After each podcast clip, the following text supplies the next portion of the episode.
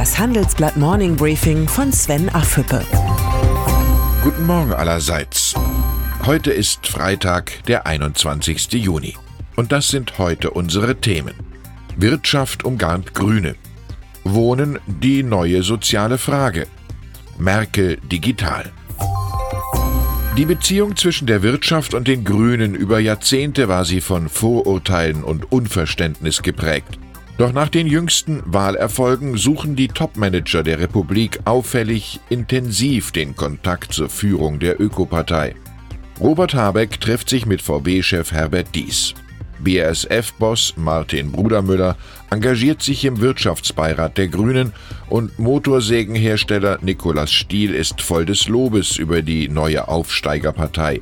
Grüne in Regierungsverantwortung erkennen schnell, dass grüne Ziele nur mit einer starken Wirtschaft umgesetzt werden können.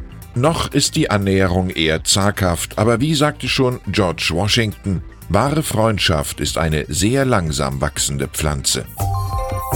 Die Grünen-Chefin Annalena Baerbock kann der neuen Liaison viel abgewinnen. Mit ökologischer Kompetenz kann man wirtschaftlicher Vorreiter sein und mit grünen Ideen schwarze Zahlen schreiben, sagte Baerbock dem Handelsblatt.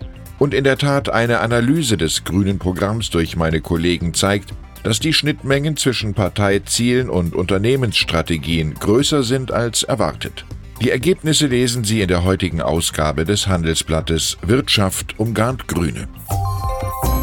Frank-Walter Steinmeier. Der Bundespräsident hat Wohnen kürzlich zur Existenzfrage in Deutschland erklärt und damit nicht übertrieben. Der Immobilienboom läuft in seinem zehnten Jahr, ein Ende ist nicht in Sicht. Die Niedrigzinsen treiben Anleger weiter zu Immobilienkäufen und die Preise für Wohneigentum in extreme Höhen.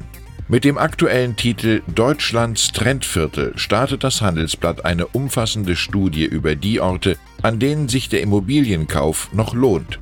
Denn nach den jüngsten Ankündigungen der EZB werden die Zinsen in Europa noch einige Zeit ausgeschaltet bleiben, eine der vielen Nebenwirkungen von Mario Draghis lockerer Geldpolitik. Malu Dreyer. Die kommissarische SPD-Co-Chefin kündigt im Handelsblatt-Interview an, den Wohnungsbau stärker zu fördern und ungenutzte Baugrundstücke mit höheren Abgaben zu belegen wollen. Wenn die öffentliche Hand Grundstücke verkauft, soll eine Laufpflicht im Kaufvertrag festgeschrieben werden, so Dreyer.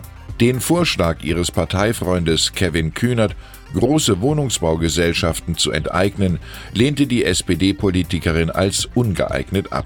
Die Vernunft hat in der SPD doch noch eine Stimme.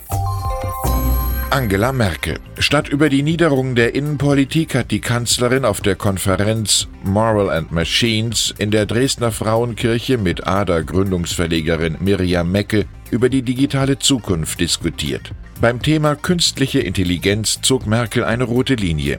Der Mensch muss immer die Oberhand behalten und im Zentrum der Überlegungen stehen, sagte die Kanzlerin. Insbesondere im Bereich KI müsse man sich fragen, tun wir etwas, weil es richtig ist oder nur, weil es möglich ist.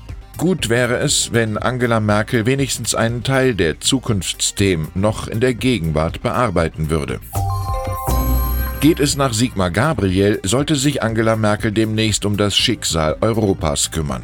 In einem Gastbeitrag für das Handelsblatt empfiehlt der ehemalige SPD-Außenminister die Bundeskanzlerin als neue Präsidentin des Europäischen Rats. Politisch befinden wir Europäer uns mitten in einem Wettbewerb zwischen den liberalen Demokratien und den autoritären Angeboten auf der Welt. Um diesen Wettbewerb zu bestehen, muss Europa seine Besten aufbieten. Angela Merkel ist die Beste für diese Aufgabe.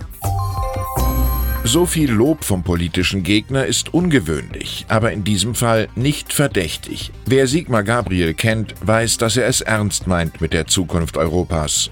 Und angesichts des unverändert hohen Widerstands gegen Manfred Weber als EU-Kommissionspräsident und Jens Weidmann als EZB-Präsident droht Deutschland bei den europäischen Spitzenjobs leer auszugehen. Eine Kandidatin Angela Merkel wäre nicht nur eine gute Wahl, den Vorschlag könnte selbst Frankreichs Präsident Emmanuel Macron nicht verhindern. Und dann ist da noch Boris Johnson. In der entscheidenden Abstimmungsrunde holte der Brexit-Wortführer 160 Stimmen der 313 Tory-Abgeordneten. Außenminister Jeremy Hunt kam auf 77 Stimmen. Er stimmte beim Referendum vor drei Jahren für einen Verbleib in der EU. Bei der Urwahl des neuen Parteichefs gilt Johnson als klarer Favorit.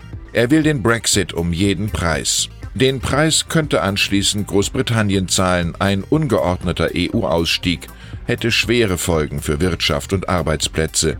Warum also Johnson wählen? Ich wünsche Ihnen ein sonniges und erholsames Wochenende. Herzliche Grüße, Ihr Sven Affüppe. Hören Sie nun noch unsere Highlights der Woche. Unsere Persönlichkeit der Woche ist Mario Draghi. Der Präsident der Europäischen Zentralbank spielt noch einmal die Macht seines Amtes aus und wischt nebenbei seinem möglichen Nachfolger eins aus.